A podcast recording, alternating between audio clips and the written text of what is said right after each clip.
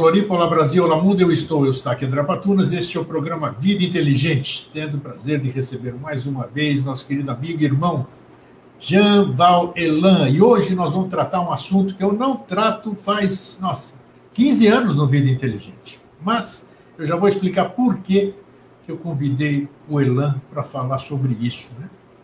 Porque tem horas que a gente não pode ficar resistindo às coisas que se evidenciam e querem se manifestar, e querem se fazer presentes e querem ser resolvidas ou esclarecidas, né? Então vou convidar o meu querido amigo e irmão.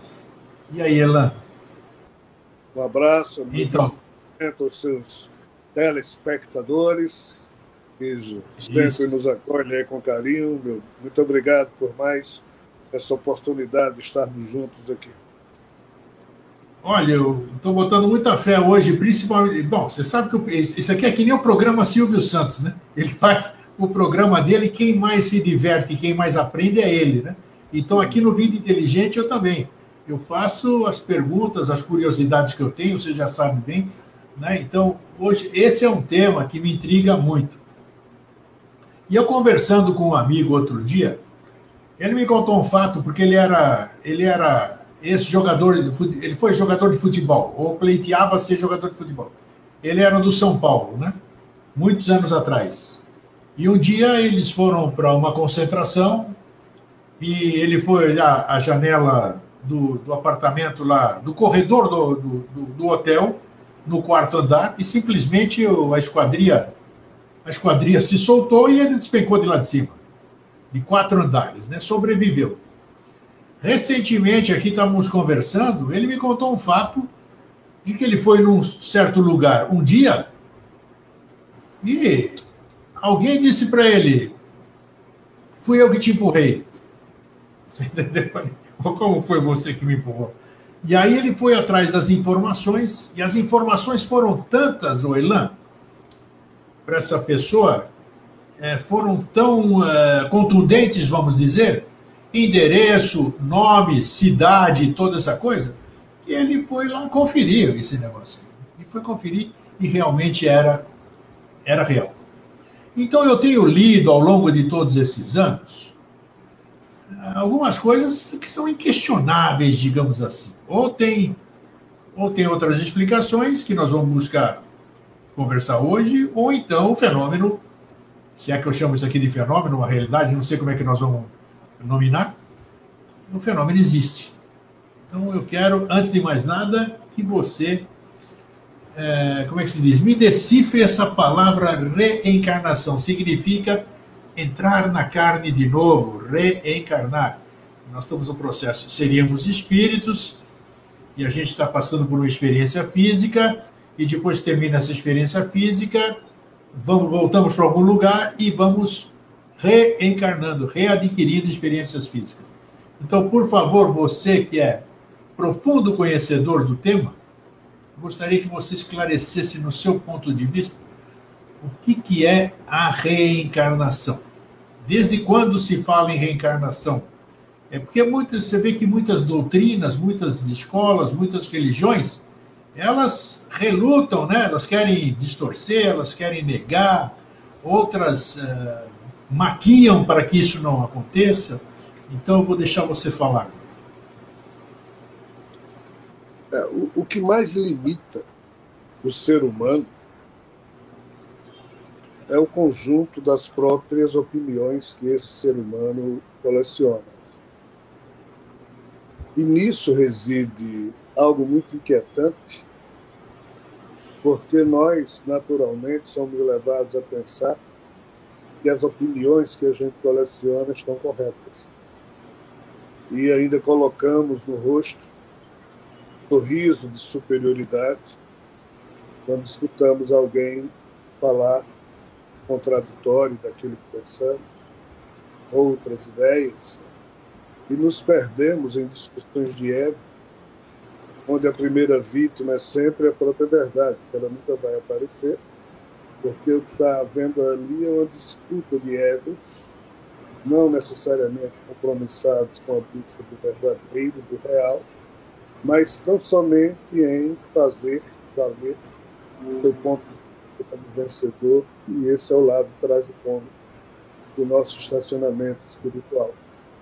A questão não é uma crença, não é de acreditar nisso ou naquilo, e porque eu acredito nisso naquilo, eu vou para o céu ou para o inferno, eu serei melhor ou pior do que a crença que eu tenho.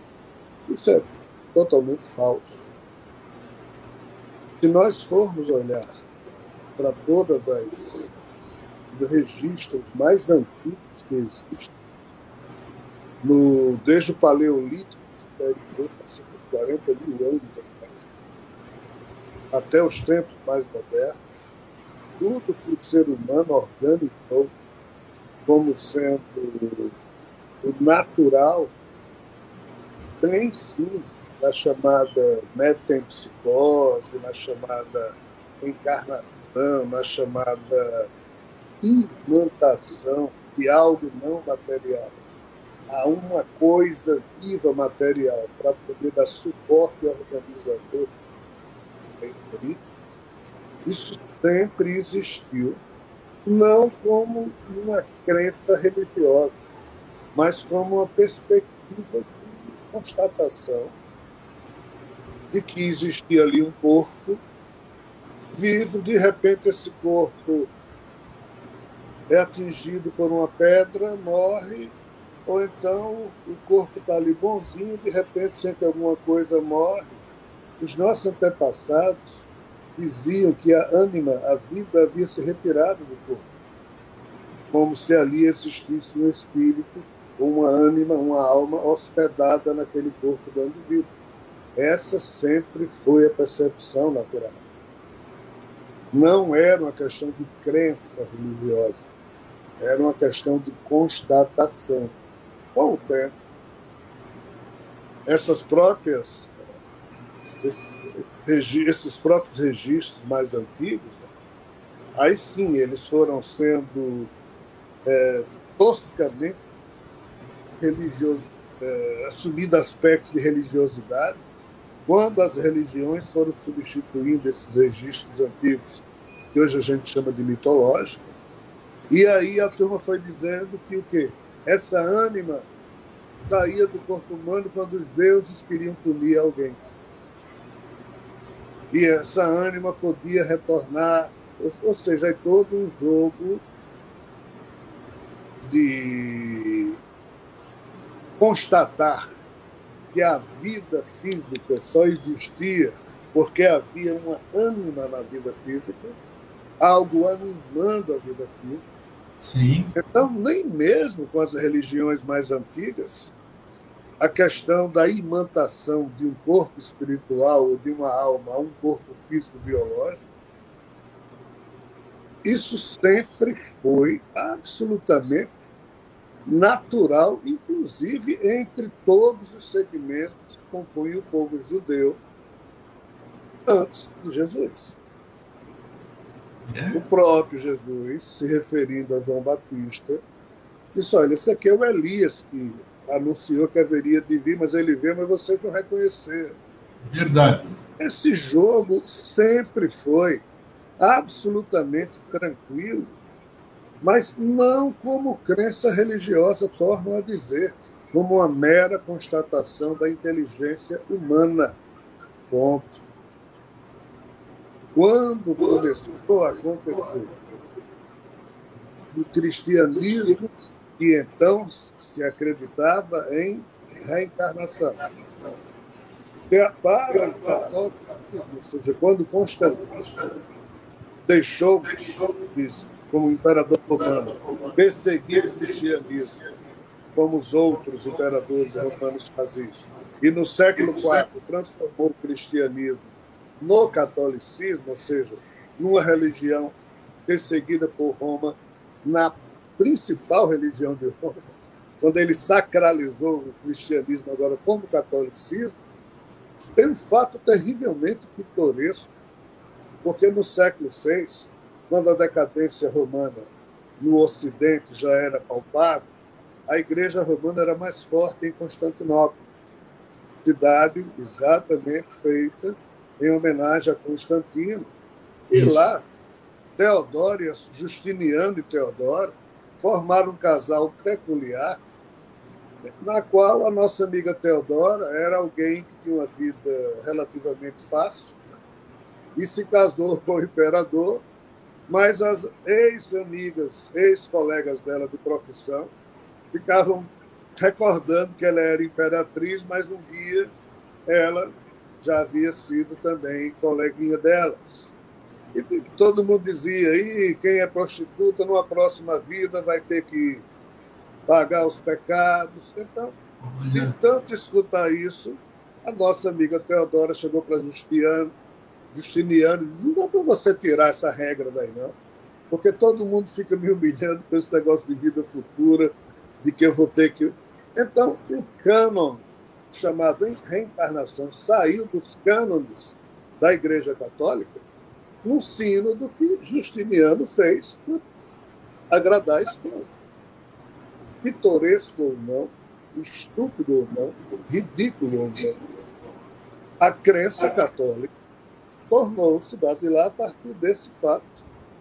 A, e a partir de então começou a recusar essa história. E hoje, dois mil anos depois, os seres humanos se perdem em religiões, algumas acreditam, outras não acreditam, e isso é absolutamente tragicômico e ridículo. Então, encarnação independente que a gente acredite ou deixe de acreditar, é o que anima a vida biológica, é o que organiza a vida biológica. Isso é um conhecimento absolutamente natural, é um ponto pacífico em termos de conhecimento espiritual, e só uma ignorância muito profunda, muito tosca, faz com que esse assunto seja discutido sob a ótica. Ah, é, você acredita nisso? Então você é de Deus. Você acredita nisso? Você é do demônio. Isso é coisa ridícula. Eu queria te fazer uma pergunta de quando eu mudei aqui para Florianópolis, cerca de 32 anos atrás, tinha um colega que é meu amigo até hoje. Ele é físico, né? apesar de não exercer a, a profissão, mas ele, numa conversa um dia, porque a gente era adepto do, de estudo dos discos voadores, né? Então, então, numa dessas conversas que a gente fazia sobre pluralidade dos mundos habitados e tal, e veio o assunto de reencarnação. E ele disse para mim, o grego, eu não acredito em reencarnação pelo seguinte, porque nós temos os nossos pais, que consequentemente tiveram os pais deles, e assim vai todo mundo para trás. Então nós todos temos, dentro do nosso organismo físico aqui, uma memória celular. Nós somos, os nossos antepassados vibram dentro das nossas células, dentro do nosso ser. As, as células têm memória e tal. E naquele tempo eu militava na doutrina espírita, né?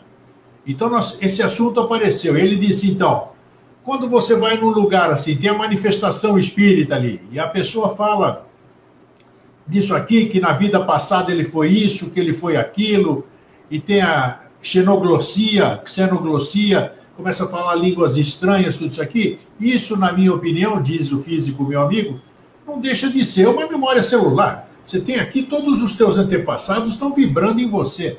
Então, tudo isso aí você vai acessando essas memórias e acontece tudo isso aqui. Eu até achei interessante esse ponto de vista dele e, e factível, não sei. Qual é o seu parecer sobre essa possibilidade? Apesar, é bom a gente conversar sobre todas as, as possibilidades para a gente poder chegar a um senso comum, assim, vamos dizer, deixar o telespectador poder analisar, poder pensar também, buscar outras evidências para ele. O que, que você acha dessa teoria do meu amigo físico? Muito interessante. Aqui, aqui nós temos que ter muita prudência, porque a gente não pode dar por sabido aquilo que a gente está descobrindo aos poucos. Que esse conceito da encarnação é algo que a gente está longe de, entre aspas, poder considerar alguém autoridade nesse assunto. Não existe. Todos nós somos buscadores. Então, de fato, como o seu amigo falou, é, na hora que você pega os 28.869 genes de Rogério, Aí verifica que isso aqui veio de um trabalho conjunto de um espermatozoide e um óvulo. Aí quando você vê que seu pai e sua mãe também tiveram por trás deles, mas avós, bisavós, há toda uma cadeia assim, de entrelaçamento quântico genético que pode sim permitir que por essas estradas o raciocínio humano diga não, não essa questão de reencarnação não, é, esse encadeamento de vários várias linhagens de um DNA humano que sempre se unem para produzir um só, que é o de, do novo ser humano. Claro que aqui pode vir vem toda uma herança, mas aqui implica um pequeno detalhe que o seu amigo físico esqueceu. É, isso acontece com jacarés, isso acontece com os leões, isso acontece com os macacos, isso acontece com os seres humanos. Isso é verdade. Isso acontece em todos os padrões evolutivos.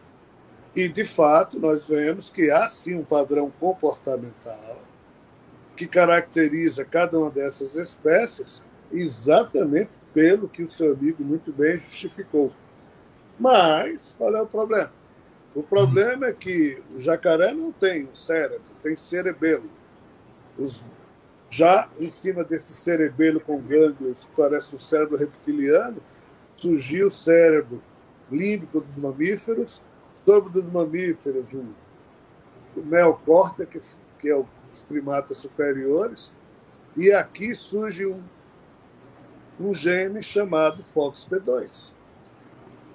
Esse gene é que permite que na virtualidade do pensamento humano os símbolos passem a existir.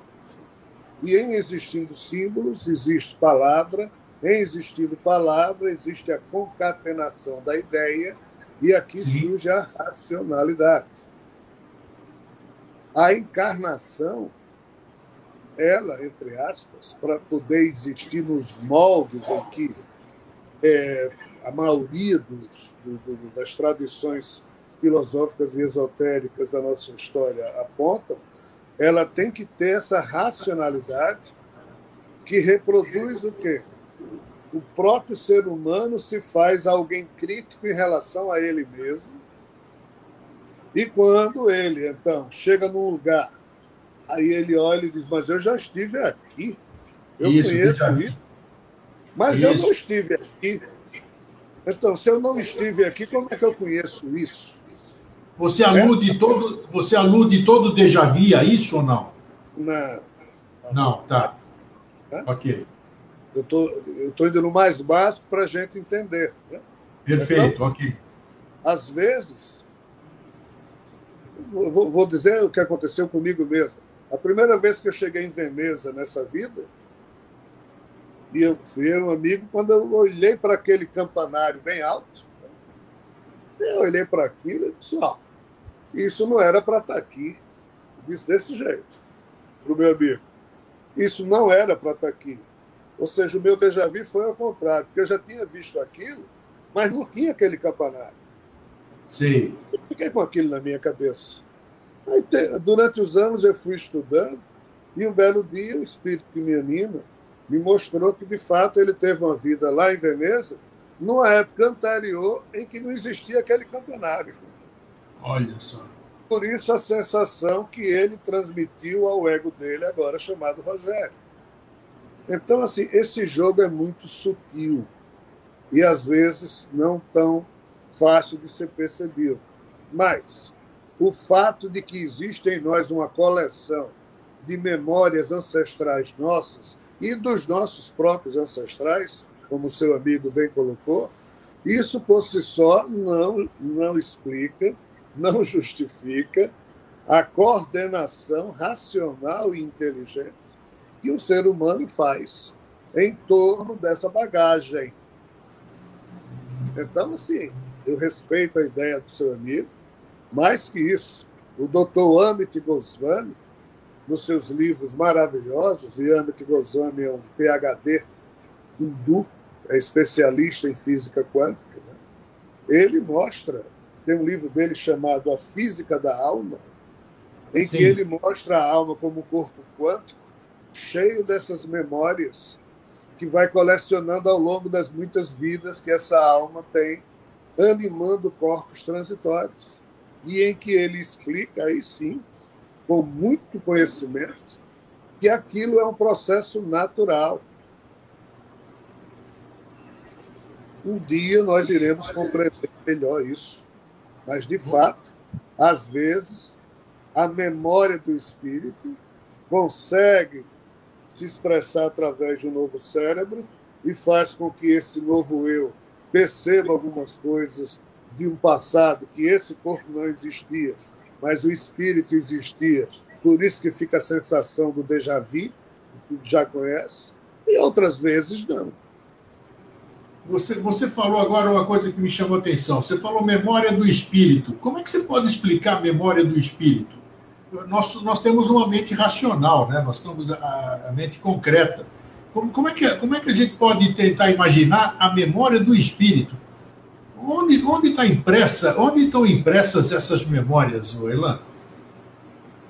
Olha, o, o antigo conhecimento sânscrito diz que o espírito ele tem nele algo que se chama o Sanchita que é o banco dos registros acásticos Sim. que ele carrega nele mesmo. De, de, todas as vidas. É como um ator que, em fazendo vários papéis em várias novelas, Sim. ele colecionando aquelas experiências desse Sanchita Karma, seria a própria personalidade dele. O problema é que isso fica muito pesado quando as memórias são sujas aí surge o, esquecimento como forma de você conseguir ir para uma nova vida, totalmente é daquilo, para poder dar conta que o percentual daquilo se chama Prarabe da Carne, esse programa encarnatório. Mas, indo agora para o Espiritismo, os Espíritos dizem o quê? Que os Espíritos, na maioria, foram criados simples e ignorantes isso. Nascendo primeiro como, digamos, plantinhas, depois animais irracionais. Até aí eles vão vivendo, mas note, Eustáquio, eles não têm um senso de eu. Eles não têm esse senso. Só quando ele nasce pela primeira vez numa condição humana, em que esse ser humano se acha alguém porque tem um nome, Aí essa identificação, quando esse corpo o eu continua existindo, porque está ancorado no espírito que animava o corpo, e esse eu passa a existir no espírito com as mesmas características que tinha enquanto o corpo estava vivo. Se esse eu não for alguém esclarecido, que permita que na condição espiritual ele abra mão das coisas do ego, da fortuna que tinha em vida, da viúva bonita que está deixando lá para alguém. Ou seja, essas coisas menores do ego, de quando a gente perde esse corpo, o nosso eu não joga isso fora também, aí o seu eu fica animalizado, ainda que não tenha mais um corpo animal, só que agora hospedado na mente do espírito. Então, o espírito, respondendo a sua pergunta, ele vai colecionando, é igual a um álbum de figurinhas, tá? em que ele vai colecionando memória e a emoção associada àquela memória. Nós temos nós temos condição de entender isso ou não? Hoje nós temos condição de entender isso? Olha, é muito difícil. Difícil, Eu né? Converso com psiquiatras, converso com psicólogos e não vejo na ciência, no academicismo, a mais remota questão que no momento se compreende isso. Por quê?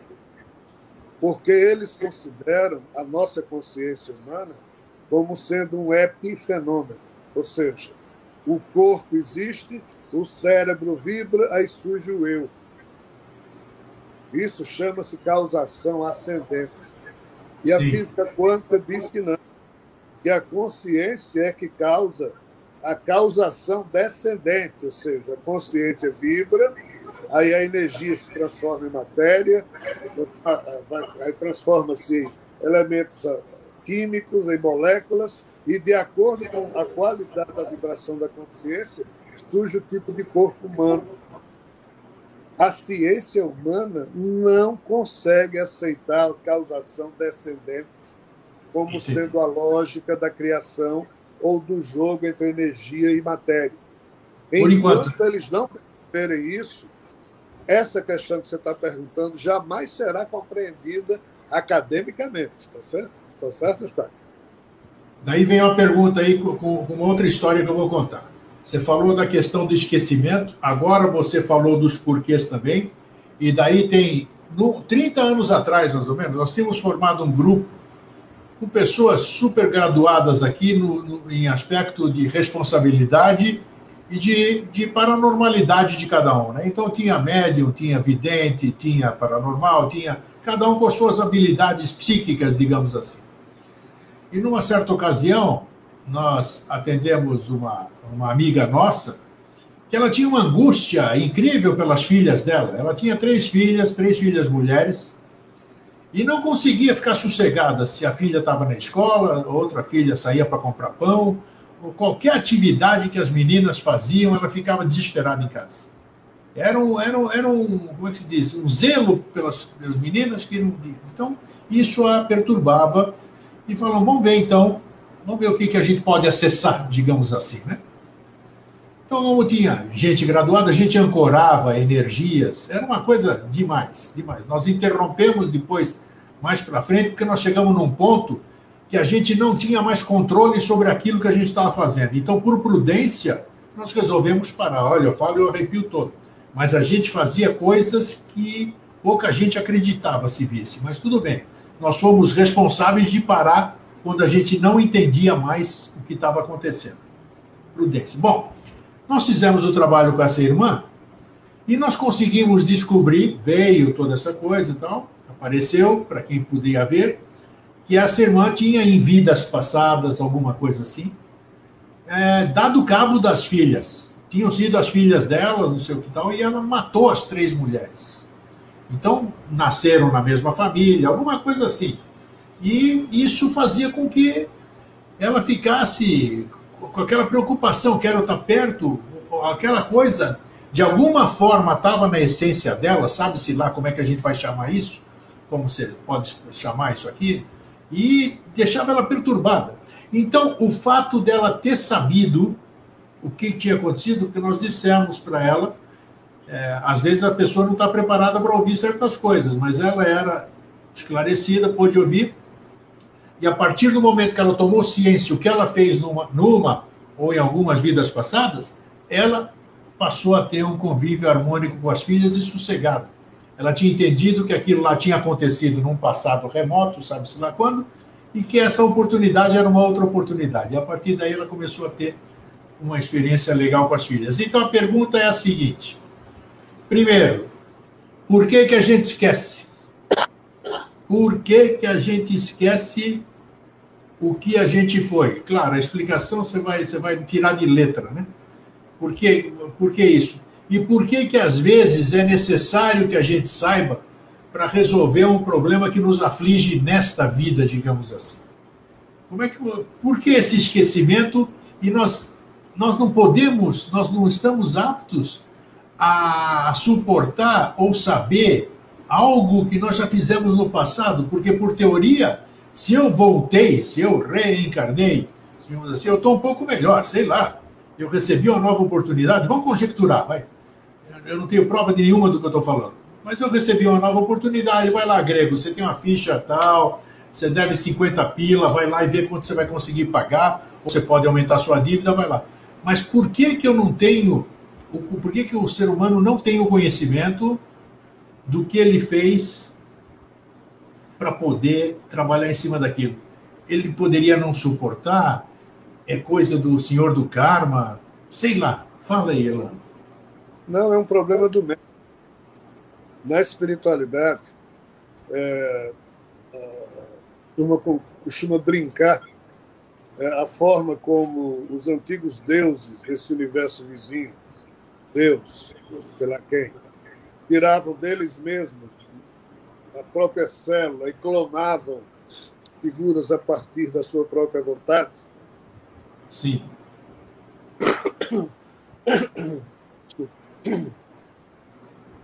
O problema é que nós, seres humanos, para nós podermos existir, é necessário que um homem e uma mulher transem, Sim. misturem dois códigos genéticos. E isso aqui tem um tipo de afinidade com a mente do espírito que vai se imantar no óvulo fecundado, mas isso não quer dizer que o código genético do espermatozoide e do óvulo permitam uma leitura, uma relação de semelhança com a carga genética espiritual da consciência espiritual que está nascendo. Então, qual é o problema? Por que é que nós, entre aspas, não temos acesso às memórias que estão colocadas no espermatozoide do meu pai e da minha mãe. Em primeiro lugar, porque não são nossas, são do meu pai e da minha mãe. Entende? Ah. Esse corpo de Eustáquio, esse corpo aqui de Rogério, foi feito não a partir do material genético espiritual do meu espírito e do seu, mas do código espírito, do código genético do espermatozoide e do óvulo dos nossos pais. Perfeito. Essa dificuldade, essa primeira esse primeiro hiato que existe já faz com que o, o eu espiritual vá lidar com o corpo que surgiu a partir do que os pais dele produziram para ele. Porque esse é o jogo da criação de Javé. É assim que funciona. A tá. espiritualidade improvisa as encarnações para poder levar adiante esse jogo. Isso faz com que a nova personalidade que está surgindo no ser humano, ele de fato se sinta alguém totalmente perdido, porque ele não sabe quem é. Esse corpo que ele utiliza, as sensações, as vontades, as inclinações, ele não sabe identificar. Mas aí uhum. o que é que acontece na vida? Olha, seu nome é Rogério, você está sentindo isso porque é assim? Ou seja, você vai sofrendo uma lavagem cerebral e você cria a sua condição identitária a partir não daquilo que você descobre, mas aquilo que lhe impõe. Com certeza. Você cria essa identidade, mais difícil fica você fazer a leitura do passado. Aí você já tem a barreira da genética dos pais, aí já tem essa barreira identitária que o mundo impôs. Aí é preciso você pôr isso abaixo através da meditação, pegar o seu mundo mental, o mundo emocional e através da respiração e da meditação, você fazer isso dormir para que o seu psiquismo possa acessar o seu eu mais profundo. Aonde então tem memórias e vidas passadas, entendeu, está? Ah, então não tem nada de alguém proibindo a gente de acessar isso e aquilo ou de eu recordar alguma coisa. Não, não existe isso. Tem que acabar com o mito, né? O mito, os mitos, tem muito mito nisso, por isso que eu estou é. te perguntando. Não existe isso. O, o que é a linha da as linhas da yoga, seja da Índia, tibetana, ou a própria meditação budista, os vários exercícios respiratórios, estão exatamente para fazer com que essa confusão de informações falsas, falsas em relação à sua identidade original, tá? Sim. deixem de existir no seu psiquismo para que você então possa acessar o eu profundo. É só isso. Então, essas conversas que botam um monte de isso, oh, você não é isso, porque você não está preparado para saber disso, você não está preparado para ver isso. Isso é conversa fiada, então, digamos assim. Infelizmente, eu diria que sim, porque não é verdadeiro. Ótimo. Não é por causa disso.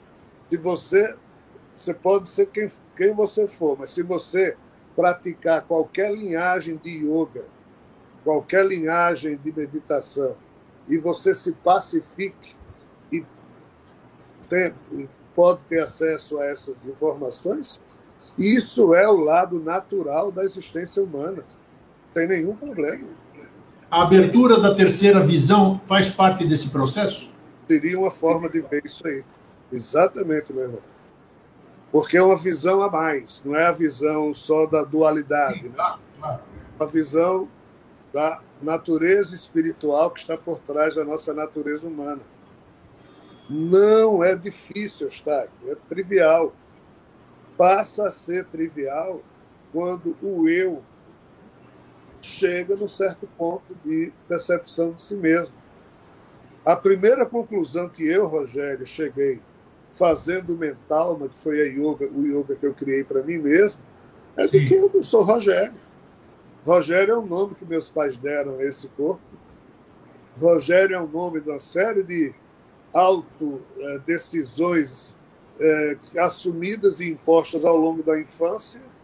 E na hora que você percebe que esse Rogério é só uma organização biológica, aí na hora que você consegue colocar esse Rogério para dormir um pouco, através de um método que usa a respiração e a tranquilidade mental e faz com que naturalmente aflore um eu mais profundo em você, esse eu mais profundo é que de fato é você. Aí você sabe que você não é Rogério. Mas qual é o drama? Até hoje eu finjo que eu sou. Porque senão não funciona. Senão não consigo conviver com as pessoas que eu amo, com as é, pessoas da terra. É assim. Você vê, nos impuseram tanta coisa. Você deu aquele exemplo da igreja, que, que eu desconhecia aquele fato, né? que já, já, já. Quem era? Foi Constantino que fez a coisa mudar lá que você falou? Não, Justiniano. Justiniano, o Justiniano, Justiniano. Agora você vem e fala que é tudo mistificação. Quer dizer, colocam tanta, tantos porquês, olha, é, é tipo assim, a, a, minha família, toda a minha, toda a minha ascendência diz que eu não devo vestir azul, porque azul é uma cor que dá azar e que não sei o quê, você, nunca vai para frente e tal. Minha mãe, minha falecida mãe, minha amada mãe, que acreditava em metempsicose, dizia que a vida era metempsicose, né? Ela, por exemplo, ela me via cruzando o braço, não, descruza esse braço, porque isso aí cruza a sua vida. Então são coisas, Elan, que são, são tradições, entre aspas, que vão nos passando e vão nos cerceando que a gente tem a condição de alcançar a verdade. Né? Por isso que a minha primeira frase para você foi: o que mais limita o ser humano é o conjunto de opiniões que ele carrega. Perfeitamente, perfeitamente. Agora, aprisiona. Outra curiosidade aqui, nós estamos indo bem, tá? Uma curiosidade que eu tenho intrigante, intrigante, e essa que entra a parte do inquestionável. Isso tem coisas que eu disse no começo da, do programa aqui que são inquestionáveis. Crianças, é, eu tinha estudei numa na universidade lá em Bragança Paulista, Faculdade Bandeirante de Medicina, e na minha na minha república tinha um moço que incorporava um alemão. Ele incorporava um alemão e quando ele incorporava um alemão, era um pega para capar, Elan, porque na nossa república tinha um judeu dentro, um moço que era judeu. E ele queria de qualquer jeito pegar um judeu nessa. Olha só que loucura, dentro da república. Só quando ele incorporava. Então, é, aquela que isso foi em 74, 74. 74. A guerra acabou em 45. São 74, 30 anos, 29 anos. Eu vejo crianças, eu vejo relatos, assisto filmes, evidências de crianças que nascem, que lembram do, lembram do nome, lembram que era casada, que morava em tal endereço, que dentro da cômoda tinha isso, tinha aquilo. Então, como é que isso, primeira coisa, primeira pergunta, como é que isso é possível? Segunda pergunta, eu ouvi dizer que quando a gente vai, vai embora, vai para o outro lado, sei lá, chama do que quiser, a gente fica um período danado lá, às vezes até sete séculos, oito séculos, milênios, tudo isso aqui. Então, como é que é? Que critério é esse? Como é que é essa história? Quem é que define quando é que você volta, quando é que você encarna, quando é que você reencarna? Por que, que tem gente que faz o bate e volta? Bate e volta, o cara morreu, um mês depois, dois meses depois, três meses depois, nasce numa criança ou dois anos depois e está aí de volta. Mas são, eu sei que são perguntas difíceis, o telespectador também está falando, boa, o cara está perguntando, mas é o que eu gostaria de perguntar também. São algumas questões que todo mundo gostaria de saber para poder, é, para poder é, se permitir.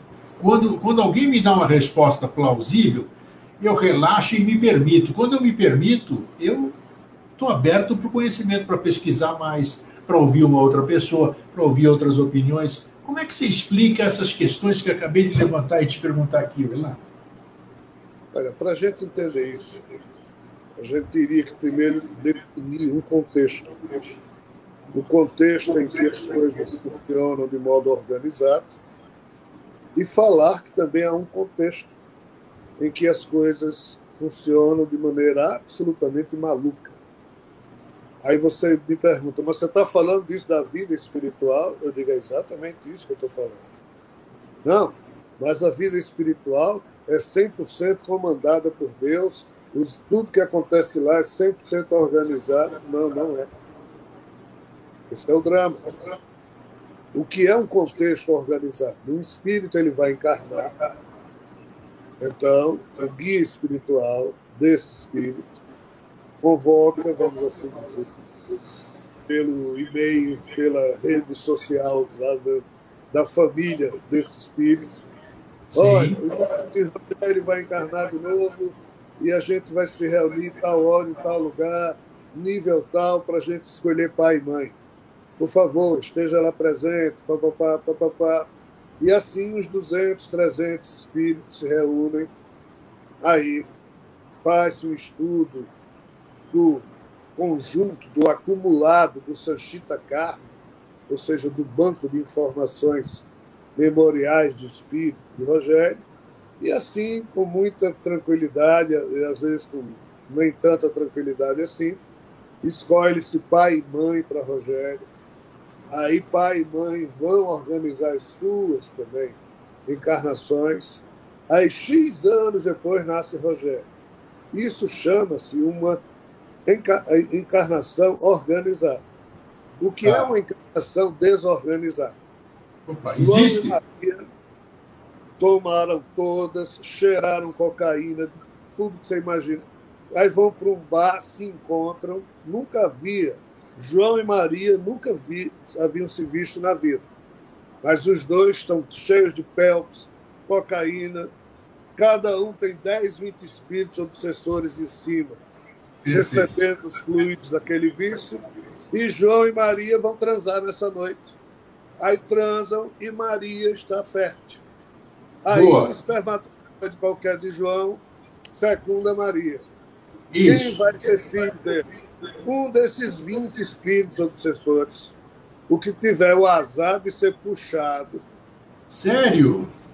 A genética mais próxima do que resultado do encontro do espermatozoide e do óvulo de João e Maria, vai fazer um puxão a esse coitado desse espírito, que não sabe nem quem é João e Maria, estava ali só retirando um pouquinho da, do cheira-cheira, vai ser filho de Maria.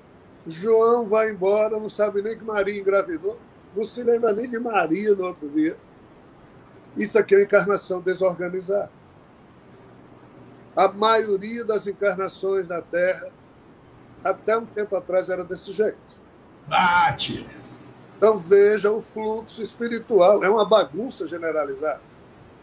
Então, se é assim na entrada, é assim também na saída. A maioria dessas figuras, às vezes, é abortada, ou nasce, mas não vai ter um pai ou uma mãe que cuidem, ou vai ser largado em algum lugar. Então, assim está. Às vezes, tem realmente espírito que estava no corpo, o corpo morreu, ele vai para a espiritualidade, por questões outras, em menos de seis meses já, já encarnou de novo. Então, Aí porque... traz as memórias absolutamente malucas, desconexas, porque não teve tempo de, de, de se pacificar na espiritualidade, não teve tempo de organizar. Então, assim, tem de todo tipo. Isso não quer dizer que você se lembrar das coisas seja necessariamente um problema ou algo bom. Não, o problema está no equilíbrio psíquico de quem tem acesso a essas informações. A vida já é difícil sem você saber de nada do passado. Agora, imagina você começar a saber as coisas do passado. E essa mulher que está empacarando comigo, é, na vida passada, ela fez isso comigo. E é, ninguém nem, nem, nem namora. Se a gente fosse saber tudo uns dos outros, dificilmente surgiria família. Porque todos nós temos memórias uh, desagradáveis para se lembrar. Mas, mas pouco importa. Apenas vamos entender o seguinte: a vida não é uma dádiva no sentido de que é algo decente. A vida ainda um dia será uma dádiva, mas por enquanto a vida é o que cada um faz dela. Não existe uma organização.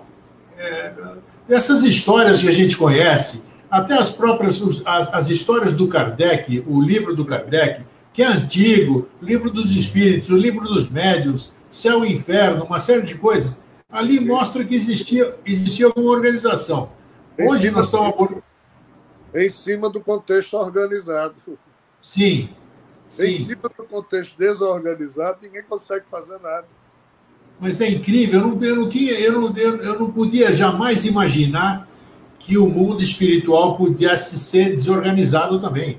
Você contou aquela história do prédio que todo mundo adorou aí, aquela analogia que você fez do prédio, né? É, um dos programas que a gente fez. E agora, essa aí de que existe baderna espiritual, que o mundo astral é uma história. Agora, é, não tem nada a ver o mundo astral com o que nós estamos falando aqui, que é uma. Aqui, você, você ilustrou muito bem o que acontece quando duas pessoas bêbadas ou outros aqui transam. Agora, eu fiquei impressionado, impressionado em saber que um obsessor pode virar filho do casal que está sendo obsediado ali, ou em função daquilo que está consumindo, existem as afinidades, você atrai afinidade, né? Você, você, agora, isso aí me impressionou. E, e, e, me causa uma pergunta que, é, que eu não posso deixar de fazer. Mas esse ser que é um obsessor e está entrando por essa situação que não é boa para o mundo físico novamente, que tipo de vida ele vai ter? Porque não deixa de ser uma oportunidade. Mesmo sendo desorganizada, é uma oportunidade dele ter uma encarnação correta, sei lá. Como é que é isso? Infelizmente, infelizmente, em quase 100% dos casos, ele se torna um ser humano pouco útil ao progresso do mundo onde ele está, da vida, da família que ele está, da cidade onde ele mora. Normalmente ele vai se meter os pés pelas mãos. Ele vai se tornar um bandido, vai enfiar a cara em droga, vai matar alguém, não é fácil, infelizmente. Isso não é pré-conceito. Isso não é algo pré-estabelecido. É mera constatação. É horrível a situação. Por isso que isso chama-se um planeta de expiação e provas. Que a maioria das pessoas que vêm existir na Terra não traz uma boa memória quântica de si mesmo. Não traz talentos espirituais para serem multiplicados em benefício dos outros. Já vem com a doença do egoísmo, da ambição, da insatisfação, da é, desconfiança geral. É pessoa que só dá algo se receber muito. É todo mundo viciado em pedir, viciado em exigir que Deus faça as coisas, que santo tal faça aquilo. É um nível de comportamento bestial não tem como funcionar bem. Por isso que não funciona bem. Só, em, só numa situação em que esse tipo de nascimento não mais aconteça, pelo menos só processos organizados em que vem alguém e tem uma família para receber esse alguém e que haja relação de afinidade entre esse espírito que vem e os que vão receber senão são verdadeiros inimigos espirituais sendo obrigados a viver como pai, filho, mãe, irmão, que tem também. Poxa, me diz uma coisa, nossa senhora, hoje eu, era como eu tinha previsto, ou, ou imprevisto, né? Muita informação completamente fantástica. Mas me diz uma coisa agora. É, bom, nessa, nessa, nesse mundo que você expôs agora, no, no mundo da bagunça, não existe policiamento, né? Vamos dizer assim, é, porque fala-se muito, fala-se muito é, nesse mundo esotérico muita gente viaja, mas todo, todo mundo tem o direito de viajar, né, na sua, na sua, nas suas ideias, tudo. Eu também já o fiz e muito e viajo ainda hoje. Ah, não existia, por ser um problema, por ser um, planeta de provas e expiações, como você diz, falou-se muito anos atrás, ou continua falando, transição e patati patatá. Existe, existe alguma coisa de realmente é, pegar-se uma orbe de, de seres, de, de espíritos, e levar para algum lugar, uh, tipo, tipo, nem sei se é verdadeiro ou não, o, a história dos exilados da capela, né, do Edgar Armand. Então, existiria alguma, existe uma possibilidade de acontecer algo igual? É, tirar.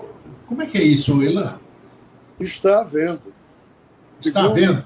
Eu julgo saber, posso estar terrivelmente enganado.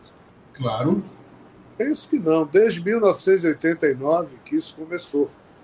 89. Isso, quem está morrendo, aquele que está desencarnando, ou já está se organizando para continuar a nascer aqui na Terra, ou vai se tornar alguém no processo de especiação da humanidade, uma humanidade melhorada que vai viver em Marte, na Lua, numa nave, por aí vai mas, ou então aquela figura que, tipo, a, um aluno de uma escola que só vive repetindo de ano, nenhum professor suporta mais aquele aluno ali na escola, então ele é expulso da escola, isso chama-se exílio espiritual, é o que houve de capela para cá. Então, ah. de fato, também está havendo, só que isso aqui vai durar ainda séculos para que a turma negativa vá morrendo e não mais nascendo na Terra. Até lá é transição. Um dia a Terra será um mundo regenerado, como a própria doutrina espírita diz, em que espíritos do bem, organizados, encarnem aqui. Mas isso ainda vai demorar um pouco, entendeu, está? Não é trivial. Bom, então é isso. E a coisa é complicada.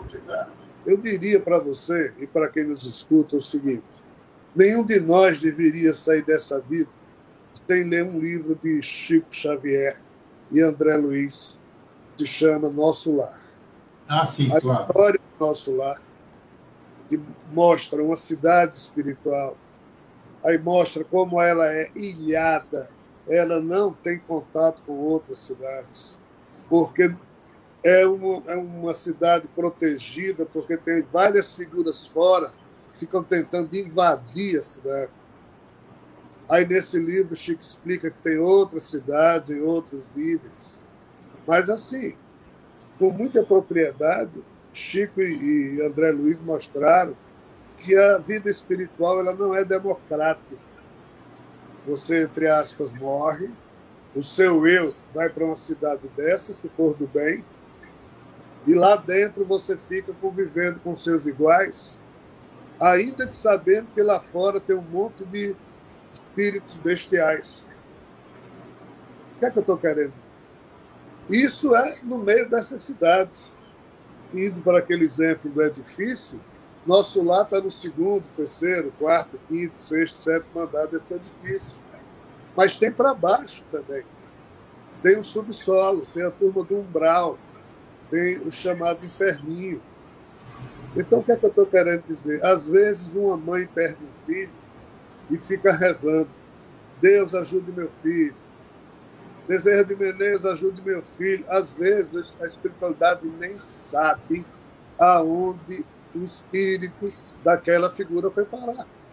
Vixe, mãe. A espiritualidade só sabe aonde estão os espíritos que estão vivendo sob o contexto organizado dessas cidades, desses núcleos socorristas, dos núcleos espirituais.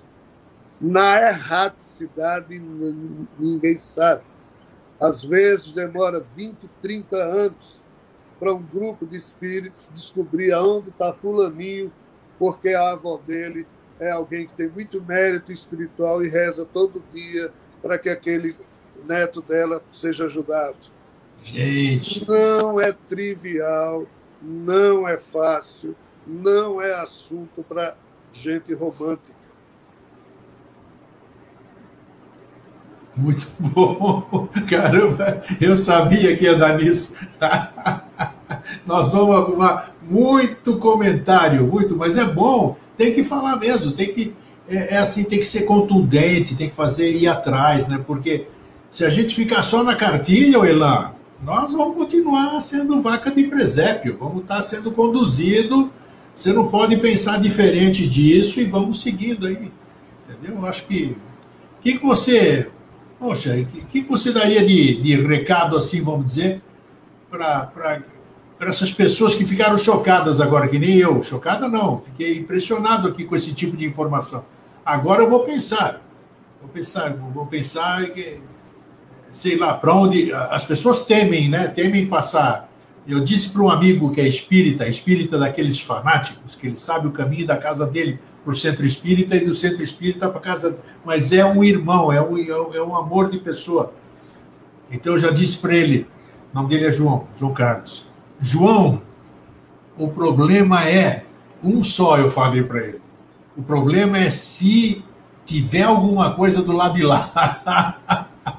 Sério, eu tenho que rir, porque, porque aqui, se, se, se a gente soubesse que a gente morreu da forma que for, não interessa, natural, morreu, enterrou, acabou, virou pó. Putz, que legal, rapaz. Esqueceu de tudo, tá apagado. Mas aí eu pergunto, João, ele sabe, ele vai assistir isso aqui, ele vai falar, putz, eu... João, e se tiver alguma coisa do lado de lá? É o que você disse. Sabe? Muita gente hoje que vai assistir esse nosso programa aqui vai temer. Vai temer, vai se preocupar, porque eu não sei. Eu, eu, aquilo que você disse, eu, no, meu ânimo aqui, o Eustáquio, que está conversando com o Rogério, somos nós, mas ninguém sabe o que está aqui. Não sei para onde nós vamos aqui. Né? Saímos daqui, eu, eu não sei. Eu posso estar aqui sendo uma, uma pessoa boníssima, mas não sei. Não sei o que, que tem.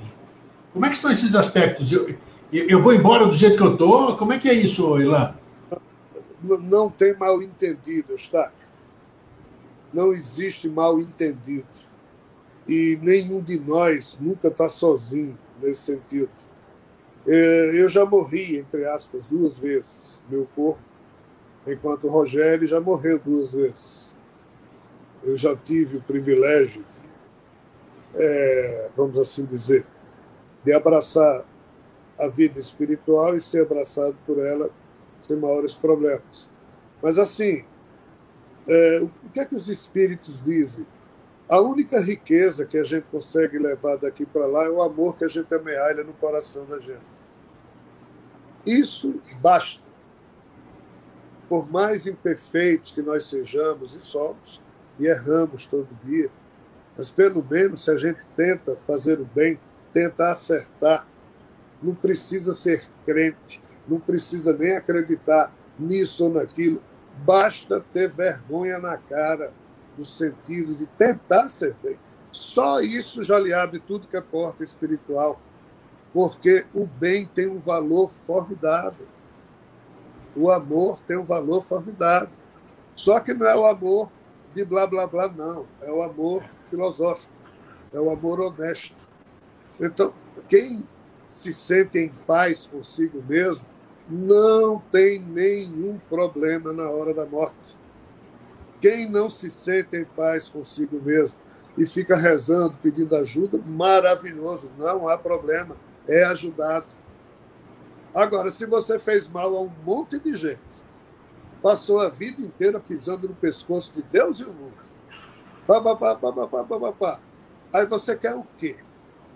Você quer que nessa hora é. estejam os anjinhos do seu lado? Não. A turma que você pisoteou vai estar do seu lado. Aí, amigo. Causa e efeito. Causa e efeito. Então, assim, é, essa turma do contexto complicado, e aquilo que eu falei, lembre-se bem, você que nos escuta, há dois contextos. Há um que é organizado, onde a decência, a dignidade, a solidariedade, o amor, a confiança, o companheirismo, isso aqui roda, faz girar esse contexto. E tem o outro que é o do desespero, que ninguém está no comando, que é uma esculhambação. Isso é real. Ah, é bom. Mas basta que a gente sinta-se em paz, basta que a gente se sinta como alguém que está tentando atuar no lado do bem e do belo. Basta isso. Maravilha. Olha, por hoje deu. adorei, adorei. Acho que nós vamos fazer muito barulho aí, viu? Nós não, eu perguntando e você respondendo aí. Elan, meu querido amigo e irmão, muito obrigado mais uma vez por dispor do seu tempo, estar tá aqui compartilhando conosco no Vida Inteligente. Espero que você fique bem, te deixe um fraterno abraço até a próxima oportunidade que terá, né? Porque logo, logo você vai estar de volta aí para a gente falar sobre outros temas que eu sei que você é capaz de responder. Então, como você é corajoso também, né? Tem gente que rodeia, não gosta de se comprometer, fica assim, sabe? Então, aí fica, fica uma conversa improdutiva se a gente é, se a gente assim conduz, né? Mas você, eu sei que você fala na lata mesmo, responde e não teme aquilo que você você fala. Então é isso. Deixo as suas considerações finais. Ah, mais uma vez eu agradeço, como você disse, somos nós que aprendemos na hora em que discutimos esses temas. Né? O importante Verdade. é que faça isso sempre sem maiores pretensões. A verdade a gente vai descobrindo aos poucos, mas a verdade do, da vida de cada um de nós, essa é real. Nós somos agentes da vida. Quanto mais amor amealharmos no coração e semearmos, tudo fica muito bem. Então agradeço profundamente a você, aos seus telespectadores, mais uma vez, essa acolhida um bom fim de ano, boa entrada aí de ano para todo mundo. E vamos para os próximos anos que nos aguardam. Um grande abraço. Valeu, querido. Um abraço. Até mais. Tchau. Gente, que conversa, hein? Nossa, nem eu esperava assim. vou pensar muito. Nossa, vou pensar muito, vou reler muita coisa. Pra, às vezes você já leu isso, alguma coisa do que ele falou, mas não, não se deu conta, né? Mas vamos lá. O importante é estar atento e hoje recebemos muita, muita dica, né? Só erra quem quer. É isso aí, gente. Um fraterno abraço e um feliz sempre. Até mais. Tchau.